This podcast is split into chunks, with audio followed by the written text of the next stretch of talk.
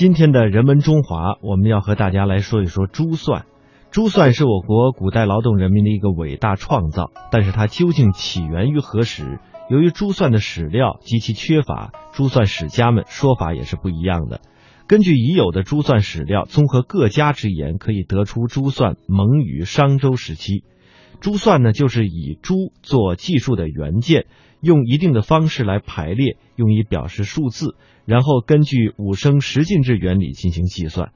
我国至迟在三千多年以前的商代已经有了完备的十进制技术的系统。目前发现的最早的用来计算的圆珠，便是西周时期的陶碗。因此呢，珠算的萌芽可远至追溯到三千多年前的商周时期。当然，还有一种说法说始于秦汉时期。最早出现“珠算”这一词语是东汉徐悦所著的《术数记遗》。对于珠算方法的记载的原文是这样说的：“珠算，空带四十，经纬三才。”这种珠算呢，被称之为是游泳算板。它与现在所使用的算盘有所不同，但其计算原理也是五升十进制，所以也可视之为是现代算盘的一个前身。那现今所使用的这种算盘是何时开始出现的呢？根据史料的推断，至迟呢在宋代已经出现了现在所使用的大家见到的这种算盘。有两个史料，史料之一是巨鹿算盘。宋徽宗大观二年，也就是一一零八年。河北省巨鹿县的故城因为黄河泛滥而被淹没。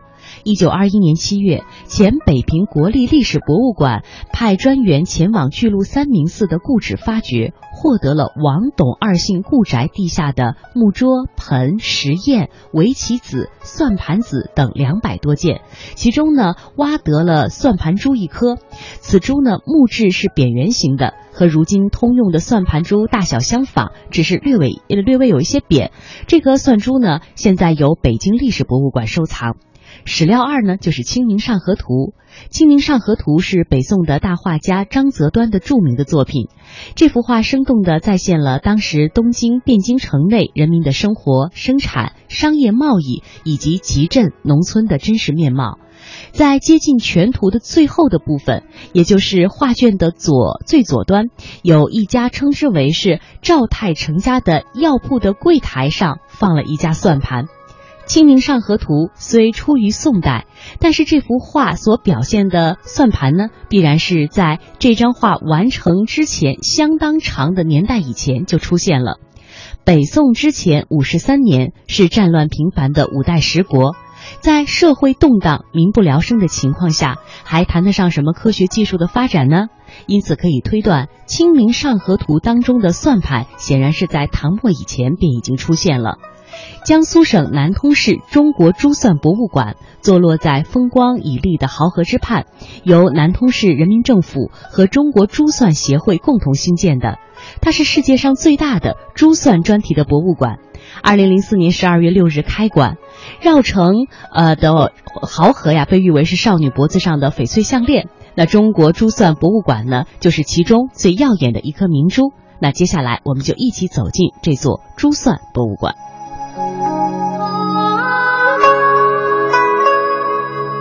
这是一家世界上最大最重的木质算盘，总长度是六米五十二公分，高度一百六十八公分，总重量是一千零八公斤。这是一家盲人算盘，盲人眼睛看不见也要打算盘。为了提高盲人打算盘的准确率呢，是什么？专门搬动算块进行计算，这样他打的准确率就比较高，比较快。这是一家世界上档位最多的算盘，一共是两百二十五档，用算出一千五百七十五颗，可供十五个人同时使用。介绍起博物馆里的算盘，雷国华的语速如同连珠炮一般，每件藏品的介绍都一气呵成，没有任何停顿。也许有人会抱怨自己的思路无法跟上他的语速，但是对于雷国华来说，馆中收藏的每一把算盘都像是自己的孩子，可以如数家珍。博物馆中的算盘彻底颠覆了我们对算盘的固有印象。大到数米长的算盘，小到只有一厘米长的算盘。三十年来，雷国华收藏的算盘算具达到一千三百多种，不同材质、各种样式、千奇百怪的算盘，充斥着我们的眼球。这里呢有铝算盘、铜算盘、铁算盘。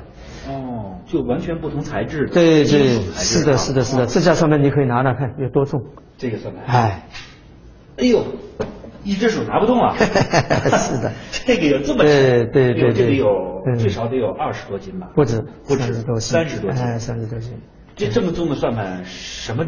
有实用功能吗？有地儿用吗？那当然用啊！他以前那个徽商啊，我们大家以前都知道，这个无徽不成商。安徽徽商那边的党铺特别多，他这种党铺呢，用这种金属算盘呢，就象征着自己这个党铺啊，一定的有一定的信誉，还有老少无欺、公平交易，有这种含义。我国古代有句成语叫“如意算盘”，这也是我们珠算博物馆在全国征集到的第一架如意算盘，正好印证了我国古代这句成语。上面是讲不求人算盘。那么以前我们这个徽商啊，他很会经商，在空闲的时候也拿出东西，一边挠挠痒，一边拿出来进行计算，今天的生意收入怎么样，明天怎么打算。下面呢是一架烟斗算盘。古人知道吸烟不利健康，所以在烟斗边上也装一个算盘，预示着吸烟也要控制。如意。痒痒挠，烟袋锅，算盘似乎无所不在。这把腰带上的算盘是军队在行军时使用的。这把青花瓷算盘用于祭祀，而这把白眼山算盘则是旧时女儿出嫁时的陪嫁，寓意嫁入夫家要精打细算。中国人将数学上的智慧引申为更为广泛的美好寓意，而对于雷国华来说，每一把算盘的背后都隐藏着一个不为人知的故事。就像这把上排有三颗珠的算盘，原来属于安徽黄山的一家古董店。当雷国华第一眼看到它时，就眼前一亮。当时看见的时候呢，我的眼睛注意力并不敢给他看它。因为它这算盘呢很特殊，所以我就看边上这些产品，有意把这个精力把它分散到别的地方去。然后到了最后，我就是好像并不是很在乎的这种意思，问他一下，这家上面得多少钱？哎，这个结果不管怎么说，这老板已经看中我的心思了。我好像自己没有一点的喜形于色，已经呃韬光养晦也埋得很深了，怎么被他看见一口价就是八万？计算除法用的算盘。之前，雷国华只是听到专家提起过，非常罕见。而且背板上的文字表明，这把算盘至少有着一百八十年的历史。尽管雷国华再三讨价还价，经验老道的古董店老板对提出的价格仍然雷打不动。他不搭理我，他说喜欢。呃，你就喜欢不喜欢没事，我放在这里以后可能还挣到十六万了。他说啊，哎，我说我我我气得很，就一下也不说了，就离开了，走了。走了嘛，那天晚上，第二天早上就回来了。一到家里不行了，生病了一样，辗转反侧，睡不着觉。第二天一早就驾车赶回去，八百公里路啊，啊，嗯，带带着现金八万块钱放在桌子上，抱自己包就拿回来了。就是这样说的，现在借我买一百八十万，我也不买了。时隔多年，每次看到这把算盘时，雷国华仍然爱不释手。而除了上排有三颗珠这个特点之外，这把算盘与今天的算盘不同，在它的底下多出了一块背板，好似一个音箱。这古人很聪明，算盘算盘本身就是一个盘，然后呢，以前的商号不像我们现在要安静，保持呃不要影响其他。以前他用算盘，算盘噼噼啪啪啪打得很响。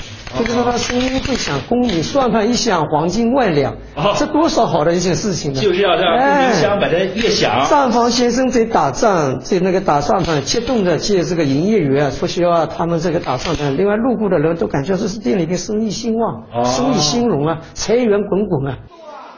始建于唐代的临海市龙兴寺，被日本佛教天台宗奉为祖庭，是中日佛教交流上的名寺。而在雷国华的藏品中，有些算盘竟然也是专用于佛教寺院。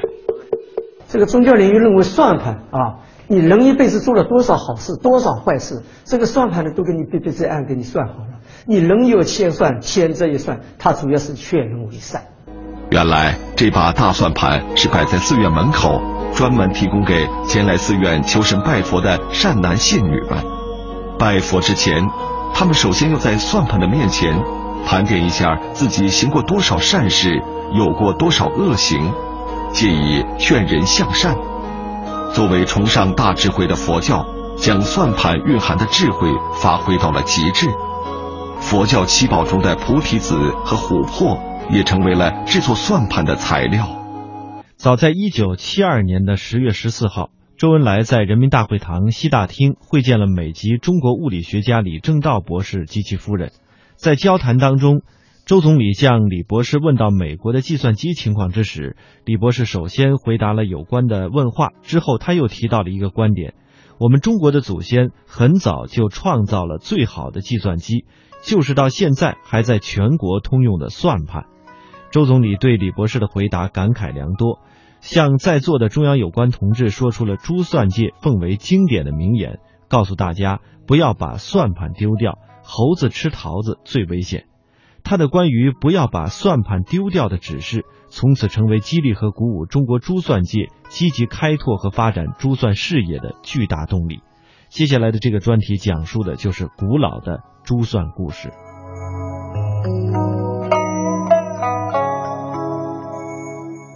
二零一三年十二月四号，联合国教科文组织保护非物质文化遗产政府间委员会第八次会议在阿塞拜疆巴库通过决议，正式将中国珠算项目列入教科文组织人类非物质文化遗产名录。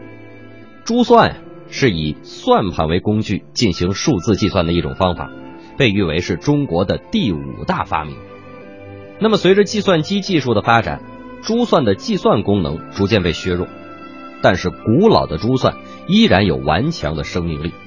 今天，珠算成功申遗，将有助于让更多的人认识珠算、了解珠算，增强我们民族自豪感。那么，今天的节目，宝木就跟您聊一聊古老的。珠算的故事。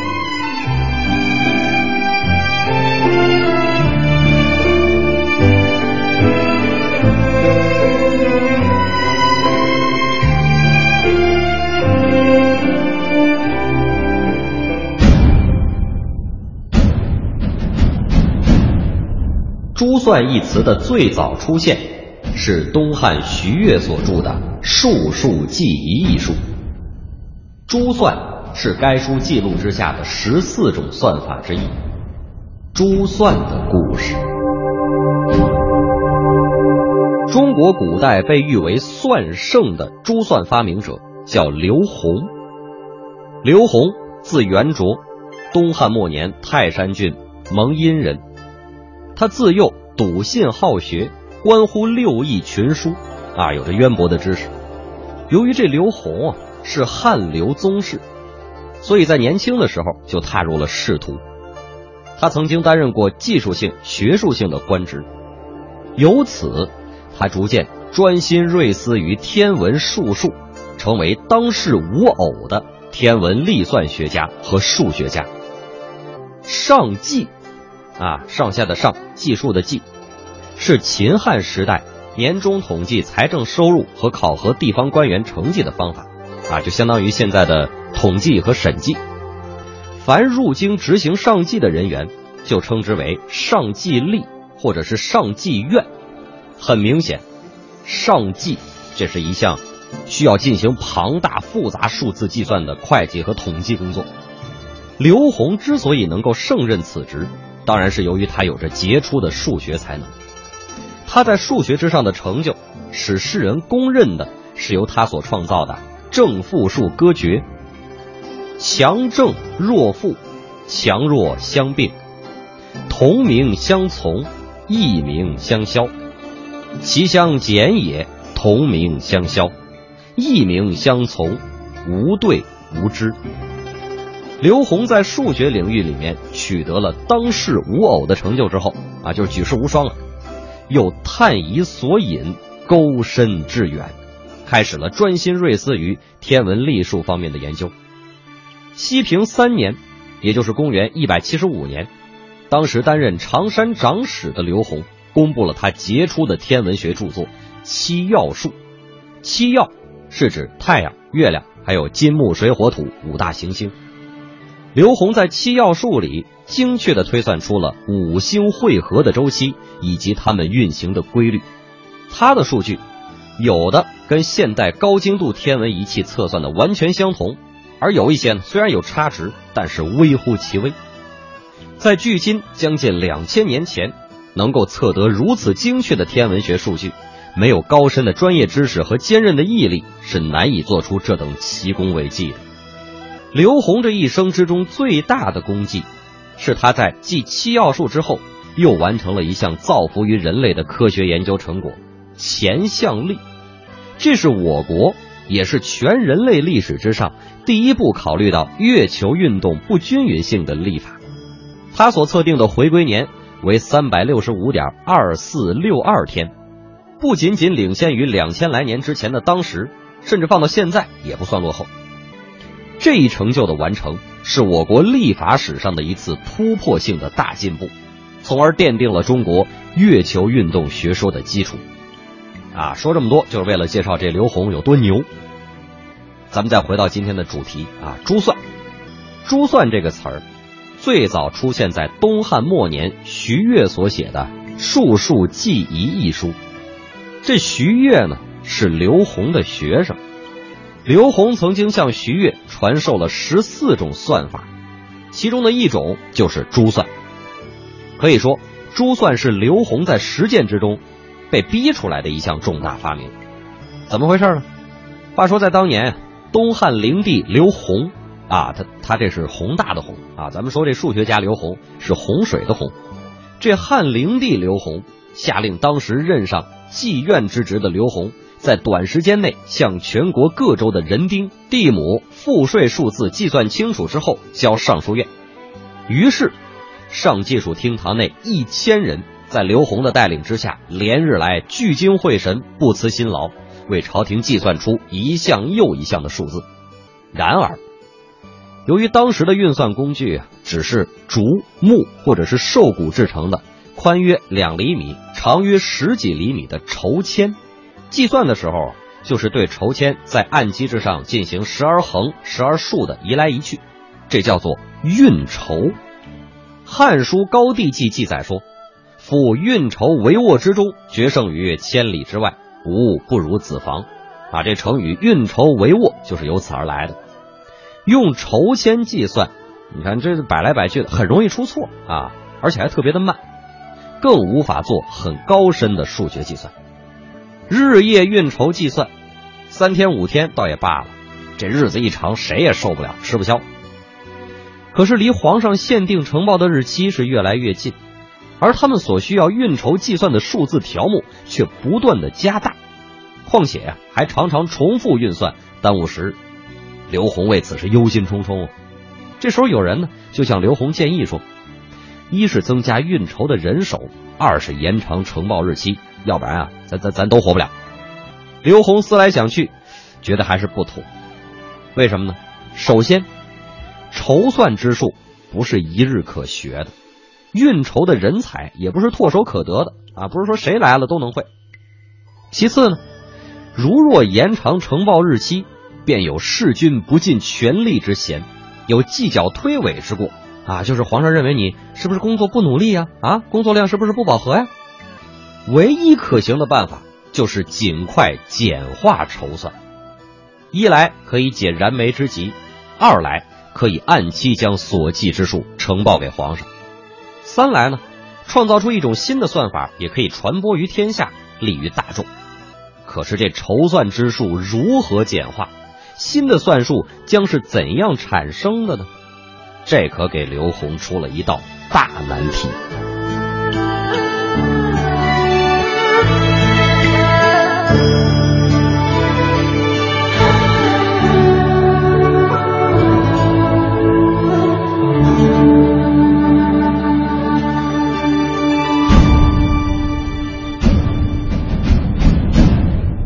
珠算。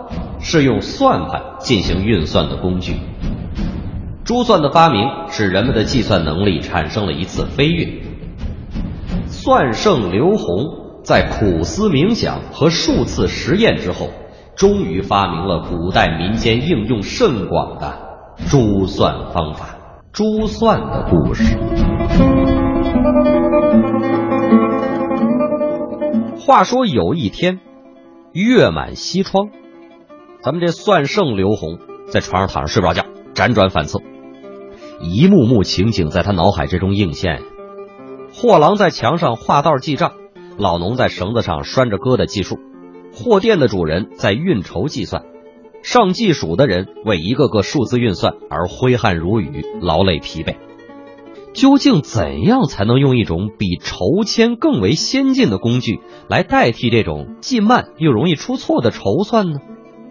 想着想着，突然之间呀，他这脑海之中就出现了这样一幕景象：不久之前，在皇城洛阳街道上一个店铺前，他亲眼目睹了这样一个场景：有一位白发道人背着一袋东西走出店铺，这店主啊抓着一把筹签。气呼呼的追出店门，高喊：“你你你是何方老道，竟敢污蔑本店？你不知本店的筹数是当朝官算国数吗？”白发道人不卑不亢，彬彬有礼的说：“哎，店主息怒，贫道只是认为你家账房计算有误，并无污蔑之意。既然你家账房坚持贫道计算错了，非要依你家的计数付货兑银，哈，那贫道。”也就只好将山珍另寻别处了。旁边的路人见状，纷纷围观。人越聚越多，刘洪的鱼马呀就被拦住了。他掀起鱼围向外观望，就见这俩人还在那争执不下。你你有何能耐说本店计算有误啊？哈哎，贫道自有贫道的算据算术。你那什么算术啊？啊？难道就是你刚才摆弄的那些桃核吗？礼俗相济也称得上算句算数吗？看来店主不信贫道，贫道愿意桃壶与你手中的筹签比试运算，如何呀？白发道人不慌不忙，不气不馁。店主冷笑着，正想说什么，就见这刘洪啊下车走了过来。店主一看，哟，这不是上季老爷吗？上季老爷给我做主啊！这老道要以桃壶相祭礼俗，扰乱官算国术。你看这这。白发老道针锋相对说：“上级老爷明察，桃核也许是颗颗珍珠，相继礼俗也许也是难得的算术嘞。”刘洪看了看这道人，颇有兴致的问店主：“那我出几个数字，你敢与这位道长比试运算吗？”店主听了一愣，继而问道：“那那上级老爷您能公辨谁对谁错吗？”刘洪点了点头：“那是自然。”我胸中自有答案。于是，这道人和店主就在店铺门前相对席地而坐，一个从算袋之中掏出了桃核，另一个摆开了竹制筹签。随着刘洪的报数之声，白发道人和店主各自运算。结果，这道人啊算的是又快又准，反而店主算的是又慢又屡屡出错。最后，这店主臊了个大红脸。在围观者的哄笑之中，沮丧的离去了。眼看这店主跑没影了，刘洪一步跨在白发道人的面前，虔诚有礼的说：“这位师傅，您算的既快又准，还请赐教。”白发道人不语，提起算袋，背起搭裢，准备离去。刘洪紧紧相随，再次施礼说：“今日我刘洪大开眼界，如何以桃核运算？”还望师傅赐教一二。白发道人点了点头，这才开口，边走边说：“贫道视这种算法为合算。桃核之中有大有小，大者以一当十，中者以一当五，小者以一当一。”想到这儿啊，刘洪一咕噜声从床上翻起身来，坐在机前呆呆的凝思遐想。他望着窗子，月光将几串挂在窗前的山楂映在窗纸之上，构成了一幅图案。这幅图案朦朦胧胧，神秘诱人。刘红的眼神集中起来，移到了机面之上的几十颗桃核之上。桃核的旁边是十数根筹签。他轻轻的将筹签推到一边，然后把桃核分成大小两组，大的摆前，小的摆后。推来挪去的摆弄，过了一阵，刘洪眼前不觉一亮，于是站起身来，围着这木屐又转了几圈，又坐下来摆，左中右三排，大中小每排十个，审视思考又摆，左中右三排，各排上下两组，上一下四。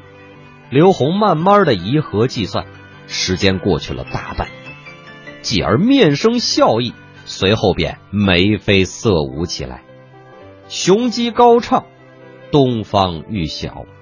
这刘洪是彻夜未眠，终于长舒了一口气，呼道：“成了，成了！”管家听到叫声，赶忙赶进来：“哎，老爷，怎么了您？”刘洪兴奋的对管家说：“快快快，快叫人来！算法改成了，算法改成了！”众人闻讯赶来，刘洪指着案几之上排放的桃核，对众人说：“每排上面的一个以一当五。”中间留个空档，下面的四个以一当一，右起第一排是个位，第二排是十位，第三排是百位，往左依次类推，求和差商机，积少凑多往上进。刘洪是边说便演示给大家看，虽然是以桃核计算，可实际上是由长方形筹翼为圆形筹，圆形筹。要比长形筹简化了许多，并且既快又准。围观的家人看了以后是无不赞叹称奇。刘洪的夫人就说了：“这算法好是好，只是仍然容易移动，不太方便。”刘洪点了点头：“是有这个缺陷哈，能固定下来就好了。”旁边有个佣人木工听了以后说：“嗨，这有什么难的？找块木板做个盘儿啊，刨上几道小槽。”不让这桃核乱窜不就行了吗？另一个家人端详了一阵，也说：“这些桃核也不好看呀，也不好滚动。依我看来啊，还不如让这木工悬一些木珠，再染些颜色，这样岂不是又好看又好用吗？”哎呀，刘洪听了以后甚是欢喜啊，真是众人拾柴火焰高啊，赶忙吩咐说：“管家，快去找块板来啊，做个盘儿，刨几道槽，再去悬一些木珠，染好颜色放进去。”那管它叫个什么呢？叫盘儿。对了，不如就叫算盘。于是就这样，人类算学史上的第一个游珠算盘就这样做成了。按说这算盘呀，也应该算是中国的重大发明。可是世人皆知中国的四大发明，对算盘这第五大发明却很少有浓墨重彩的一笔。是没有奏报朝廷吗？还是没有恩准被推广呢？在这儿啊，就不得不提到当时的一位重要人物蔡邕。这蔡邕啊，是当时东汉著名的文学家、书法家，曾经数次向皇帝推荐过刘宏。在奏章之中啊，说这刘宏是善算，当世无偶。他们两个人还共同编纂过《东汉历律志》。二人可谓是志同道合的至交。这个被逼而发明出来的珠算，很快在上计署得到推广，不仅按期准确的完成了皇上下达的任务，而且还把官算国术的筹算远远的抛在了后边。在蔡邕的鼓励之下，刘宏写了一份奏折，想把这筹算改为珠算。可是奏折刚到尚书的手里，就赚了一个篡改国术的罪名。事未成，却讨了一个当头一棒。于是这蔡邕啊，就劝刘宏把珠算这一发明教授给自己的弟子，让弟子在民间传播使用。然而，这位命运多舛的蔡邕，在与刘宏谈话不久之后，因为上书朝政缺失，遭到诬陷，流放朔方。受到赦免以后，因为怕宦官陷害，亡命江湖十多年。后来，董卓专政，被迫为侍御史，官左中郎将，人称蔡中郎。董卓被诛以后呢，蔡邕这个学问家未免犯傻犯的厉害了点本着一份古道心肠，跑去刑场，为不曾杀他的董卓掉了几滴知遇之泪。于是王允逮住他这个把柄，就把他的命给拿了。此时的刘宏，并没有因为珠算的发明而升官发财。还差一点啊，因此而获罪。不过，所幸他只是埋头做学问，加之珠算确实比筹算先进优越，况且他又是刘氏宗室，于是从京都远放了个山阳太守任，于公元二百零六年去世，享年六十六岁。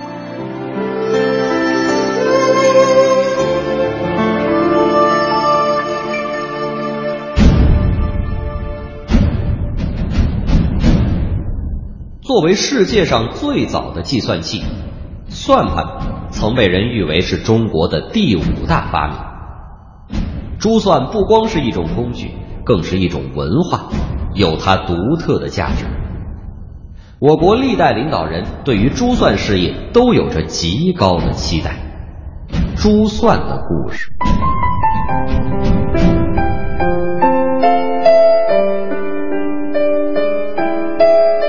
一九七六年十一月的一天，陈云同志来杭州玉泉公园参观展览。当他走到玉泉鱼池旁的大厅的时候，看到一位会计正在打算盘算账。他走过去和蔼的要求会计让他也试一试。陈云同志坐下来，兴致勃勃地拨动算珠，滴滴答答地打起算盘来，指法相当娴熟。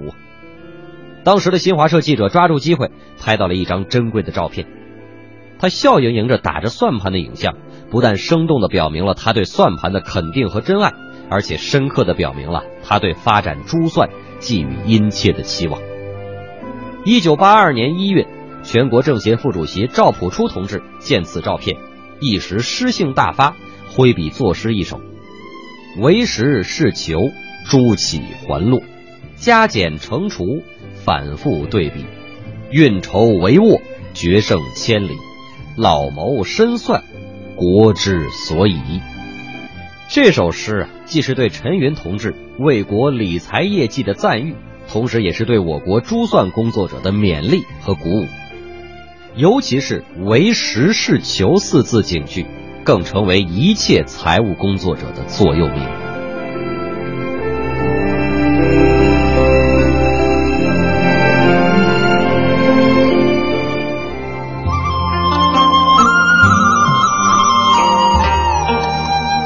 这次珠算申遗成功，意义非常重大。